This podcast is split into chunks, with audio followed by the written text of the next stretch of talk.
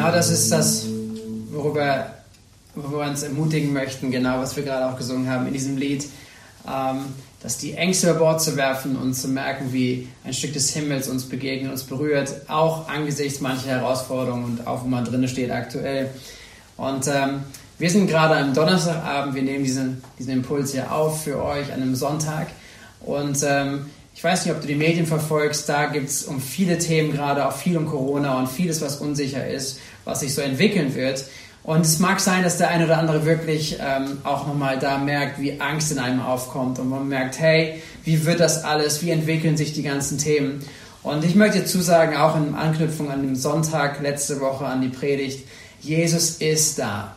Jesus ist im Sturm da und Jesus möchte, dass wir verstehen, auch gerade in solchen Momenten, vielleicht auch gerade diesen Herausforderungen, die wir haben, dass wir wirklich Frieden finden mit ihm, Frieden finden bei ihm und wissen, er ist treu auch da im Sturm. So sei ermutigt, auch wenn dich Dinge herausfordern gerade, echt, dass du merkst, hey, ähm, Gott ist da, Gott ist mit dir und er hat einen Weg, er hat einen Plan, er hat eine gute Absicht mit deinem Leben. Die andere Frage, die aber auch kommen kann und äh, der eine oder andere hatte mich am letzten Sonntag angesprochen, mal nachgefragt, hey, wie, wie entwickelt sich das denn? Wie geht es weiter für uns auch als Gemeinde? Wie ist das mit Räumlichkeiten? Ähm, wie, wie kommt das, das nächste, was so auf uns zukommt? Es ist ungewohnt, in unterschiedlichen Räumlichkeiten gerade zu sein. So mag es auch sein, dass du dir Gedanken machst über, ja, über Gemeinde. Wie entwickelt sich Gemeinde? Wie soll das in Zukunft aussehen? Wir hatten jetzt einen Sonntag mit zwei Gottesdiensten und ähm, vielleicht bist du so ein Typ, der sagt, ich, ich brauche meine Sicherheiten, ich brauche auch irgendwo Klarheit, ich brauche Orientierung und ähm, das sind Leute, ich kenne nicht mehr alle Leute oder wer kommt wann und zu welchem Gottesdienst geht man. Und so viele Gedanken, die dich beschäftigen mögen, mögen auch Teil einfach deiner Gedanken sein, deiner Ängste vielleicht auch sein. Was ist mit Gemeinde? Äh, vielleicht denkst du dir auch, wenn wir jetzt zwei Gottesdienste haben, was wir dann? Brauchen wir irgendwann drei Gottesdienste oder vier Gottesdienste oder fünf Gottesdienste? Keine Ahnung, was so auf uns zukommen mag.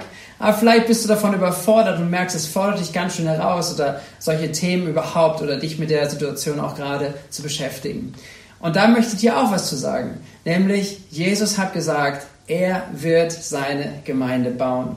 In Markus Kapitel 16, Vers 18 sagt Jesus das zu seinen Jüngern. Da sagt es ihnen, ich werde meine Gemeinde bauen und die Pforten der Hölle werden sie nicht überwinden.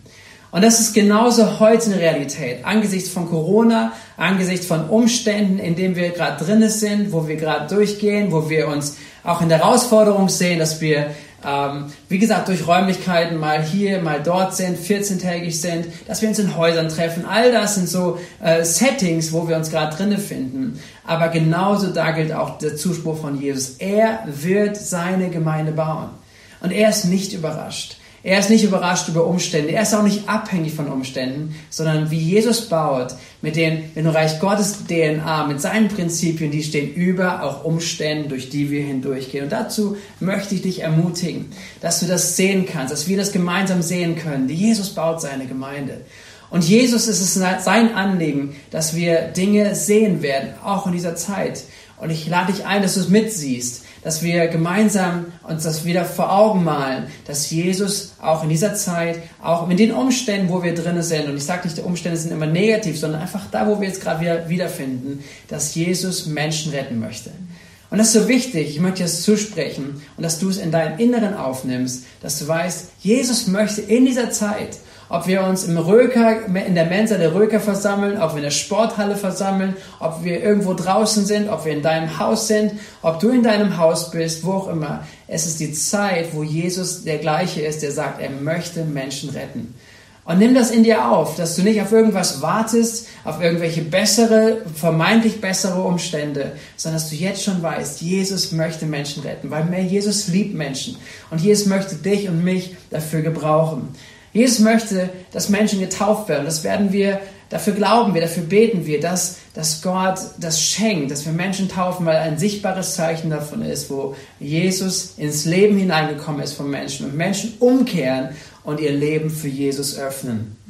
Ähm, wir werden Dinge sehen, wir möchten Hochzeiten sehen, wir möchten sehen, wie Kinder gesegnet werden, verschiedenste Sachen, die wir, die wir erwarten. Und ich möchte dich ermutigen, dass du es in dir wieder aufnimmst, auch diese Perspektive zu haben und nicht erst zu warten, bis irgendwann Umstände besser sind, bis irgendwann das und da ist und das irgendwann da ist und dass wir das dann erst sehen. Sondern ich glaube, dass wir diese Situation, wo wir gerade drinnen stehen, dass wir sie von ganzem Herzen aus der Hand Gottes nehmen sollten. Hey, ich spreche jetzt vielleicht für viele, zu vielen Erwachsenen. Ich hoffe aber, dass Kinder dabei sind, dass Teens dabei sind. Äh, und dass ihr das mitnehmt, dass wir in dieser Zeit, wo wir gerade drin sind, wo wir Gemeinde bauen, wo wir uns als Missio-Kirche entwickeln, dass wir sehen, wie Gott diese Phase bewusst gebrauchen möchte, um uns auch zu verstehen zu machen oder verständlich zu machen, was er für Absichten hat, auch seine Gemeinde zu bauen. Weil Gemeinde ist mehr als ein Gebäude. Weil Gemeinde ist mehr als perfekte Umstände zu haben, sondern Gemeinde entwickelt sich da, wo Geist Gottes drin ist, wo Leben drin ist und wo gewisse Prinzipien und gewisse Genetiken seines Königreiches wiederzufinden sind. Mir ist aufgefallen, Jesus muss uns immer wieder mitnehmen, mich mitnehmen und ich glaube uns gemeinsam, dass wir ein großes Bild auch wieder haben von seinem Plan. Was ist sein Plan von dieser Welt? Was ist sein Plan, auch wenn wir zusammenkommen, Gemeinde zu sein, Gemeinde an diesem Ort zu sein, für diese Region da zu sein? Was ist sein Blick? Und der Blick von Jesus ist immer wieder auch ein anderer. Eine Begebenheit aus Markus Evangelium, ich glaube zweite oder dritte Kapitel, da ist Jesus mit, mit ganz vielen Menschen unterwegs. Er lehrt sie immer und immer wieder und er hat viel Zeit, die er mit, mit ihnen verbringt. Und seine Familie kommt, seine, seine Geschwister kommen, seine Mutter kommt und sie wollen ihn sprechen. Und so kommen sie zu Jesus und sagen, Jesus, deine Familie ist da, du sollst zu ihnen kommen. Und Jesus zeigt ihnen ein größeres Bild, weil Jesus sagt, hey, schaut euch um, meine Geschwister, meine Mutter, mein Vater, meine Familie. Jeder, der den Willen des Vaters tut, sagt Jesus, der ist meine Familie. Da ist er. Und das ist nicht ein, ein Wort der Unehre, dass er seine Geschwister und seine Mutter nicht mag, sondern es ist einfach ein größeres Bild, ein größeres Bild, wo, wo, wo Jesus uns zeigt, was Reich Gottes ausmacht. Und ich glaube auch, dass es diese Phase, wo wir gerade drin sind, wo wir herausgefordert sind, Gemeinde anders zu denken, dass es etwas ist, was Jesus vorbereitet hat, was er in uns tun möchte. Und dass wir da in dieser Phase etwas lernen. Und das wünsche ich dir und mir. Das heißt, wenn wir uns auch weiterentwickeln, vielleicht haben wir irgendwann ein Gebäude, womit wir ähm, Dinge tun können, aber dass wir etwas gelernt haben in dieser Phase, was wir nie wieder verlernen und nie wieder vergessen, sondern es ist eine innere Genetik, die Jesus in uns baut, wie er sein, Bau, sein Reich baut, seine Gemeinde bauen möchte. Deswegen nehme ich uns mit hinein, einmal hineinzuschauen, eine kurze Begebenheit aus der Apostelgeschichte, wo es um die erste Gemeinde geht, wo es darum geht, eine Urgemeinde einfach zu schauen, gewisse Prinzipien, die die Gemeinde Jesus zur Gemeinde Jesu machen und was dich auch ermutigt, dich einlädt, Teil von Gemeinde zu sein. Was macht dich zum Teil von Gemeinde und was ist das, was uns zur Gemeinde macht? Apostelgeschichte 2 und ich fange an in Vers 41. Dort heißt es, die nun sein Wort aufnahmen, ließen sich taufen und es wurde an einem Tag etwa 3000 Seelen hinzugetan. Also wenn du sagst, ich liebe eigentlich Gemeinde und es ist schön, wenn wir jeden kennen, hey hier, die erste Gemeinde, der Prototyp von Gemeinde ist 3000 Leute. Geht es uns um Zahlen? Nein, es geht uns nicht um Zahlen, aber es geht darum, dass Gott ein Gott ist, der Menschen liebt und der es liebt, um jeder einzelne Person nachzugehen. Und es ist etwas Tolles, wenn viele Menschen das Angebot von Jesus annehmen und äh, Teil von Gemeinde werden. Und hier ist auch der Apostelgeschichte scheinbar wichtig, irgendwie dem nachzugehen und sagen, 3000 Leute kommen zum Glauben und das ist die erste Gemeinde. Was für ein Statement ganz am Anfang. Und diese Gemeinde hatte kein Gebäude. Sie waren da gar nicht darauf vorbereitet. Die Gemeinde ist etwas, was geboren wird aus dem Himmel. Und sie sind geboren in Jerusalem als Gemeinschaft, die jetzt da entsteht, die Jesus zum Mittelpunkt hat und, und auch miteinander anfängt, ihr Leben zu teilen. Das ist die Gemeinde, die dort entsteht. Und ich liebe es auch, uns damit zu ermutigen und so eine innere Einstellung zu haben, zu sagen, Gemeinde ist nicht das Gebäude. Und selbst wir sind Gemeinde, auch wenn wir kein Gebäude haben. Wir werden uns treffen, wir haben immer Gelegenheiten und so weiter, zusammenzukommen, einander zu ermutigen, Gott zu feiern, auch gemeinsam und Dinge zu, gemeinsam zu tun. Aber, aber es ist so wichtig und so gut, auch hier direkt zu sehen, die erste Gemeinde hatte das nicht. aber die Gemeinde wird doch als Gemeinde beschrieben.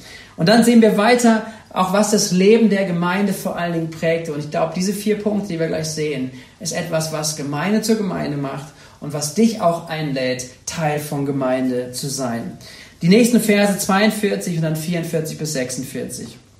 Was das Leben der Christen prägte, waren die Lehre, in der die Apostel sie unterwiesen, ihr Zusammenhalt in gegenseitiger Liebe und Hilfsbereitschaft, das Mahl des Herrn und das Gebet.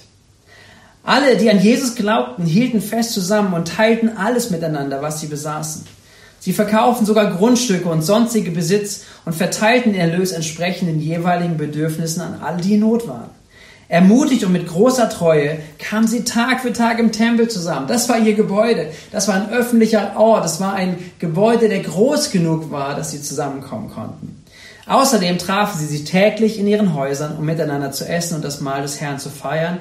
Und ihre Zusammenkünfte waren von überschwänglicher Freude und aufrichtiger Herzlichkeit geprägt. Ich liebe diesen Bericht. Und ich liebe das, wenn wir uns davon anstecken lassen, auch was wir gemeinsam erdecken und leben wollen. Wenn wir dahin kommen zu den inneren Prinzipien, zu der inneren Genetik von dem, was, was Gemeinde zur Gemeinde machen kann und das Miteinander auch ausdrücken soll. Diese vier Punkte möchte ich kurz ansprechen. Das erste ist, was, was uns der Apostelgeschichte zeigt, ist, dass sie zusammen waren, was es prägte, waren, sie waren unter der Lehre der Apostel. Und von Lehre glaube ich, dass wir lernen dürfen, dass wir gewisse Betonungen, gewisse Schwerpunkte haben, die wir als Gemeinde leben möchten, wo wir, wo wir sagen, das ist das, was, was, was Gott uns geschenkt hat, das ist das, worum wir unterwegs sein wollen. Da gibt es ganz, ganz viel Übereinstimmung von allen christlichen Kirchen. Amen. Dass wir, dass sagen, wir sind nicht irgendwo in eine ganz andere Richtung, sondern wir haben ein Fundament, was Jesus Christus ist. Wir haben das Glaubensbekenntnis, worauf wir stehen. Und dann gibt es aber gewisse Nuancen, gewisse Geschmäcker, gewisse Sachen, die, die uns unterscheiden auch von anderen. Aber es ist nicht schlimm, wenn wir die gemeinsame Richtung gehen. Ja, aber dass wir das wissen und lernen, auch verstehen, sagen, es gibt gewisse Schwerpunkte, es gibt gewisse ähm, ähm, Punkte, die wir, die wir betonen und sich damit auseinanderzusetzen und Teil davon zu sein. Wisst ihr, und ich glaube, dass es etwas ist, was wir als Gemeinschaft lernen dürfen, dass wir uns zur Lehre halten, so heißt es im Grundtext, dass man sich hinzuhielt. Und das ist etwas mehr als nur eine Predigt zu hören. Wisst ihr, letzte Woche ich hatte so stark auf dem Herzen, dieses Bild zu predigen, von diesem im Glauben zu sein und, und wie so dieser Stuhl, wo man sich draufsetzt, dass man weiß, so sicher wie dieser Stuhl mich halten wird, so sicher bin ich, dass Jesus in meinem Leben ist, dass er mich hält, dass er mich führt. So sicher dürfen wir in unserem Glauben einen Glauben entdecken, dass Jesus da ist, so eine Kühnheit entwickeln. Und ich hoffe, dass es mehr ist als nur eine nette Predigt, nette Ermutigung, sondern ich hoffe, dass es sich wirklich hineinpflanzt in uns als Gemeinschaft, als Gemeinde. Dass wir, dass wir dieses Bild aufnehmen und dass wir einander ermutigen. Dass wir wirklich sehen, wo jemand durch eine schwere Zeit geht und dieser Blick sich verliert, dass da ein Glaube kommt, dass wir einander ermutigen, genauso an diesen Punkten zu sagen, Gott, mach dich fest, mach dich wirklich fest, Jesus ist mit dir. Und dass es nicht eine Predigt ist, die man ab und zu mal hört, sondern dass wir sie einander predigen, weil wir auf dem Wort herausnehmen, sagen, Jesus ist da und wer kann mich aus der Hand Gottes nehmen? Niemand kann mich da hinausreißen. Deswegen ist es eine, eine Botschaft, eine Predigt, eine Lehre, die ich mir wünsche, dass sie, dass sie greift, dass sie um, miteinander unterwegs ist, dass wir einander so ermutigen können. Und ich, ich habe es auf dem Herzen gehabt, auch darüber, als gesprochen, gesprochen hat darüber, dass ich mir so sehr wünsche, dass Teenies junge Männer und junge Frauen in dieser Kühnheit ihr Leben gestalten. Ob sie in der Schule sind, ob sie herausgefordert sind in Lebensfragen, aber dass sie in dieser Haltung des Glaubens stehen und sagen, Gott ist an meiner Seite. Und warum soll ich mich fürchten? Ich möchte, dass wir sehen, dass wir einander ermutigen, dass wir Leben leben, ohne bestimmt zu sein von der Angst von der Angst, was ist wenn, was könnte sein. Und dass wir dahin kommen, dass wir wissen, Jesus ist da. Und wenn Jesus sein Wort spricht, wenn Jesus uns sendet, dann dürfen wir vertrauensvoll da hineingehen. Wisst ihr, das ist, was Lehre ausmacht. Und deswegen ist die Ermutigung und das wichtige Appell auch für uns, dass wir das wahrnehmen für uns, dass wir diese Lehre annehmen und nicht nur eine Predigt hören, sondern wirklich uns mit hineinlehnen, das annehmen, zu sagen, okay, komm, ich möchte lernen, ein Lernender sein. Das Zweite, was sie prägte, war diese Gemeinschaft, Koinonia. ist das griechische Wort. Und Gemeinschaft und äh, die neue Genfer, habe ich vorhin vorgelesen, die übersetzt das schon und legt es so aus, es hat einen Zusammenhalt in gegenseitiger Liebe und Hilfsbereitschaft. Das ist, was Koinonia ist, ein Zusammenhalten in gegenseitiger Liebe und Hilfsbereitschaft, weil es ist mehr als nur ein nettes Zusammensein. Eine Gemeinschaft von Gleichgesinnten, von Leuten, die sich mögen, Sympathie haben und deswegen gut miteinander klarkommen. Eine Gemeinschaft ist etwas viel Tieferes. Gemeinschaft ist etwas, und das, was die Bibel hier sagt, was die Gemeinde ausgemacht hat, ist etwas, ein innerer Zusammenhalt, weil wir wissen, wir gehören zu einer Familie. Wir haben einen himmlischen Vater, dem wir, zu dem wir gehören. Und mit unserem Leben nehmen wir Anteil an dem Nächsten. Nehmen wir Anteil an dem, wie geht es dem anderen. Diese Versöhnung, dass wir erreicht sind, errettet sind aus Gnade von unserem himmlischen Vater, führt uns dahin, dass wir ein Leben leben dürfen im Miteinander. Und das macht Koinonia zu Koinonia, nämlich wenn wir Anteil nehmen aneinander. Und auch dazu darf ich dich ermutigen, darf ich uns ermutigen, dass wir da hinein lernen, hineinzusehen, das geht uns alle an. Wir sind alle Teil davon, alle herausgefordert und alle ermutigt und auch alle begabt durch die Kraft des Heiligen Geistes, dass wir das leben können. Aber es fängt an, dass wir uns darauf einlassen, dass ich sage, okay, wie geht's denn dem anderen? Wie geht's dem anderen wirklich? Neben wem ich gerade sitze, neben wem ich gerade in einem Raum bin, den ich vielleicht noch nicht kenne, der zum ersten Mal da ist, der schon lange da ist, der da traurig ist, der da alleine sitzt, der da, der da irgendwie gut auch reinpasst, aber vielleicht äh, dennoch mich braucht. Und ich lade dich ein, ich ermutige dich. Koinonia ist etwas, was alle angeht. So heißt es nämlich im Vers 44, alle, die an Jesus glaubten, hielten fest zusammen. Das ist nicht ein paar Leute und ein paar Leute organisieren irgendwie einen Gemeinschaftsaspekt und wir fühlen uns alle wohl. Nein, es hat was mit jedem Einzelnen zu tun. Eine Gemeinde zu sein, nach dem Maßstab, wie Jesus sie denkt, ist, dass wir uns alle beteiligen, dass wir alle uns ähm, darauf auf den Weg machen, zu sagen, wie geht's dem anderen? Wie geht's dem wirklich? Und auch von Gott aufs Herz legen zu lassen, vielleicht auf den einen oder anderen zuzugehen, für den einen oder anderen zu beten, für den anderen, einen oder anderen wirklich mein, mein, mein, mein Leben zu öffnen und zu sagen, wie kann ich ganz praktisch auch dem anderen helfen? hey, ich glaube, manche Dinge werden sich organisieren müssen. Ja, das sehen wir auch in der Apostelgeschichte, Apostelgeschichte 6 sehen wir, dass, dass da Ungerechtigkeit reinkam und auch der erste äh, Streit aufkam, weil man irgendwie das Reich Gottes oder Prinzipien des Reiches Gottes irgendwie nicht so wirklich gelebt hat. Manche Leute wurden bevorzugt, manche benachteiligt. Und das war so gegen die Agenda eigentlich von Jesus. Und deswegen braucht es auch dann Ordnung, es brauchte Leiterschaft, es brauchte Strukturen und Organisation. Aber nicht, das macht die Gemeinde zur Gemeinde, sondern jeder Einzelne, der sich einklingt und sagt, Herr, ich mache mich auf. Ich mache mein Haus auf. Vielleicht bist du heute jemand, der dein Haus aufgemacht hat. Und sagen, ich bin Teil davon, wie es dem anderen geht. Und ähm, das ist etwas, was uns ausmacht. Das dritte, das Abendmahl. Und ich glaube, das Abendmahl steht für das, die Präsenz des Gnadenhandelns Gottes. Und ich wünsche uns das, ich wünsche dir das, mir das, uns als Gemeinde, dass das Gnadenhandeln von Jesus Christus immer präsent ist. Präsent in deinem Alltag, präsent in deiner Familie, an deinem Arbeitsplatz, in der Schule, wo auch immer. Dass du weißt, dass du begnadigt wurdest von Jesus dass er dich angenommen hat in deinem Verlorensein, in deiner, in deiner schlimmsten Phase deines Lebens, vielleicht in deinem wirklich gegen Gott zu rebellieren, dass du erlebt hast, wie die Gnade Gottes dein Leben verändert hat. Nicht deine Leistung, nicht das, was du hättest tun können, sondern seine Gnade. Das ist, was wir im Abendmahl immer wieder ausdrücken, das, was Jesus getan hat. Und dieses gnadenvolle Handeln Gottes an uns wird auch im, Ausdruck, im Abendmahl immer ausdrückt für andere. Und es ist immer eine Einladung, dass andere Menschen ebenfalls eingeladen sind, zum Tisch Gottes zu kommen, Vergebung ihrer Schuld zu empfangen. Und das wünsche ich dir, das wünsche ich uns, dass unser Reden, unser Glauben, unser Sprechen, unser Denken über uns selbst und über andere geprägt ist von der Gnadenhandlung Gottes an uns. Dass es uns verändert, transformiert, uns immer mehr auch, auch wirklich verändert in, in das Bild, was Jesus für uns hat. Das vierte und das letzte ist, was die Gemeinde prägte, war das Gebet.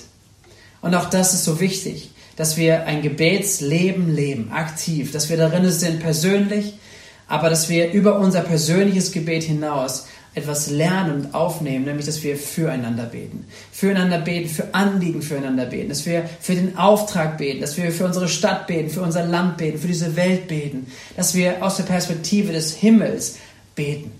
Das macht die Gemeinde aus zur Gemeinde. Diese vier Punkte. Sie hielten zusammen in der Lehre. Sie waren einmütig in der Gemeinschaft miteinander, dieser Koinonia. Sie bauten Koinonia miteinander. Und das dritte ist, sie waren, ähm, sie lebten das Abendmahl, das Gnadenhandeln Gottes war präsent. Das vierte, das Gebet. Und zu allen vier Dingen möchte ich dich herausfordern, möchte ich dich ermutigen, möchte ich uns herausfordern, dass wir in dieser Zeit Gemeinde durch diese innere Genetik herausbilden. Das macht uns zur Gemeinde. Das soll uns zur Gemeinde machen. Das soll dir helfen, eine Orientierung zu finden, auch wo du dein Zuhause baust, deine Gemeinde findest, wo du Teil von bist. Und es gibt noch viel mehr Dinge. Es gibt auch den Leib, es gibt Gaben, es gibt Dinge zu entwickeln und zu, in Einheit gemeinsam zu gehen. Aber dieser Impuls möchte ich ganz besonders dir heute an, als erste Stelle einfach mitgeben, euch mitgeben. Und was entwickelt sich daraus? Auch nochmal eine tolle Ermutigung aus der Apostelgeschichte 2 Verse, die dazwischen sind, Vers 43 und Vers 47 zum Abschluss, was wir vorhin gelesen haben. Eine Ermutigung, nimm es mit. Dort heißt es, jedermann in Jerusalem war von einer tiefen Ehrfurcht vor Gott ergriffen und durch die Apostel geschahen zahlreiche Wunder und viele außergewöhnliche Dinge. Sie priesen Gott bei allem, was sie taten und standen beim ganzen Volk in hohem Ansehen. Und jeden Tag, jeden Tag rettete der Herr weitere Menschen, sodass die Gemeinde immer größer wurde. Immer mehr Menschen wurden mit der Botschaft erreicht. Immer mehr Menschen haben Ja gesagt zu dem Angebot, was Jesus Christus gibt. Und das wünsche ich mir, das wünsche ich uns, weil diese Welt, diese Stadt, diese Region braucht Jesus. Und sie braucht uns. Sie braucht uns, dass wir so anfangen und verstehen, Gemeinde zu leben, Gemeinde zu sein.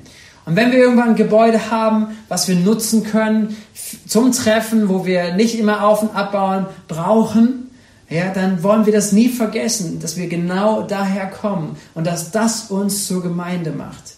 Das ist etwas, was wir lernen dürfen, wo ich dich ermutigen möchte, dass du das wirklich mit hineinnimmst. Auch vielleicht, wenn du dir Sorgen machst, wenn du dir Ängste hast. Was ist mit Gemeinde? Wie entwickelt sich Gemeinde? Was brauchen wir alles? Jesus ist derjenige, der seine Gemeinde baut. Und wir wollen Teil davon sein, auch gerade von dieser inneren Genetik. Ganz praktisch für dich persönlich oder wenn ihr zusammen seid im offenen Haus, dass ihr gleich noch über jeden einzelnen Punkt kurz nachdenkt und kurz sprecht oder auch länger, wie auch immer ihr Möglichkeiten habt und dazu austauscht. Ganz praktisch. Sprecht dann miteinander darüber, wie hörst du Predigt? Wie kann man eine Predigt hören, dass man das Beste damit rausnimmt? Schreibt jemand mit? Hört man später nach? Wie geht ihr damit um? Was habt ihr gelernt, für gute Erfahrungen gemacht? Das zweite, wie beteiligst du dich an Gemeinschaft? Wie nimmst du dich selber wahr? Fällt es dir leicht? Auf Menschen zuzugehen? Ist da ein Übungsfeld vor dir? Ist eine Verletzung, die du in dir trägst und du dich zurückziehst eher? Bist du offen oder bist du passiv? Bist du interessiert oder nicht? Sprecht darüber. Tauscht darüber aus und, und fragt auch Gott, was kann er in dir tun? Wie kann er dich verändern? Was möchte er in dir auch vielleicht heilen oder auch erneuern? Das nächste ist, wie präsent ist das Gnadenhandeln Gottes in dir? Für dich und für andere. Vielleicht bist du auch offen und sagst, wie nehmt ihr mich wahr? Ist es ein, bin ich gnadensvoll? Bin ich wirklich gefüllt mit dieser Gnadensbotschaft oder, oder bin ich richtend und urteile ich Menschen schnell ab? Bin ich negativ oder ist wirklich die Gnadensbotschaft in mir? Und das letzte, wie aktiv ist dein Gebet? Wie aktiv lebst du darin für dich selbst? Was sind Erfahrungen, die ihr austeilen könnt miteinander? Auch zu sagen, wie kann ich mein Gebetsleben gestalten, dass es aktiv ist und dass es mehr Auswirkungen hat, als nur Herr segne mich und mich und mein Leben und alles, was mich betrifft, sondern wie kann mein Gebet mehr Auswirkungen haben, auch für andere. Sei ermutigt, am Ende einen Punkt festzumachen, dass du sagst, damit möchte ich anfangen, das umzusetzen. Amen. Hey, sei dabei, genau damit hineinzugehen. Und wir gehen jetzt noch in ein Lied bevor ihr in den Austausch gehen könnt oder vielleicht das, bist du alleine zu Hause und du gehst dann noch eine Zeit vielleicht in dein persönliches Gebet, in Austausch mit Jesus. Lass uns das tun. Lass uns Gemeinde von der inneren Genetik her denken und bauen. Ich möchte beten, dann gehen wir in das Lied. So, Herr Jesus, ich danke dir, dass du auch gerade mit solchen Impuls, mit diesem Gedanken, mit diesem Wort, was wir haben aus deinem Wort, dass du uns ermutigst. Und ich danke dir für jeden Einzelnen, der es gerade gehört hat. Ich danke dir für das, was dein Heiliger Geist für jeden Einzelnen auch hineinsprechen kann, dass sich das im Inneren ähm, Widerhall findet und auch Anwendung findet. Bitte dich, Geist Gottes, dass du uns als Missio-Kirche, dass du uns baust, dass du uns entwickelst, dass wir eine Stärke entwickeln von innen heraus her, dass wir die Prinzipien deiner Gemeinde entdecken, Herr, und sie lieben lernen und merken auch, was du damit vorhast. Und übersetzt das für jeden Einzelnen. Und ich bitte dich, dass du diese Woche mit uns gehst, dass du uns stärkst. Und Gott, wir geben dir nochmal die Ehre an diesem Ort, in diesen Momenten. Wir beten dich an, machen deinen Namen groß.